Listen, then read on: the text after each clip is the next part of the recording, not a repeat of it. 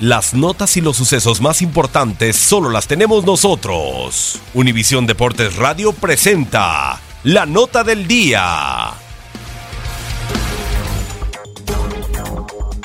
Este 24 de julio cumplió 54 años de edad el máximo jonronero del béisbol de grandes ligas, Barry Bonds. Deals. And Bonds hits high. Deep.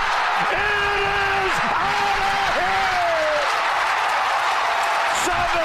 756. Bonds stands alone. He is on top of the all-time home run list. What a special moment for Barry Bonds. Nacido en el seno de una familia beisbolera, tuvo la referencia de su padre, Bobby Bonds, jardinero de los gigantes de San Francisco, su primo Ray Jackson y su padrino el legendario Willie Mays.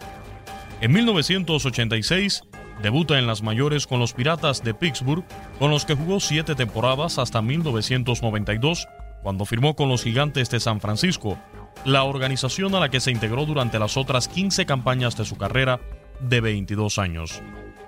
Completó la temporada 2001 con 73 honrones, rompiendo el récord de Mark McGuire de 1998 de 70 cuadrangulares el 5 de octubre. En 2004 se convirtió en el tercer jugador importante en alcanzar más de 700 cuadrangulares en su carrera, y el 7 de agosto del 2007 conectó el número 756 para superar el récord de por vida de Hank Aaron, que dejaría en 762 vuelas cercas.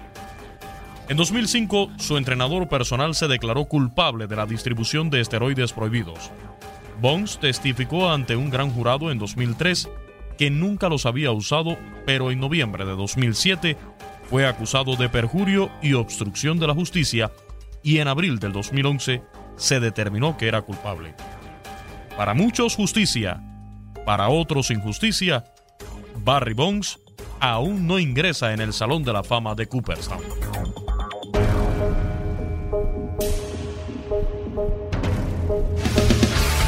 Univisión Deportes Radio presentó la nota del día.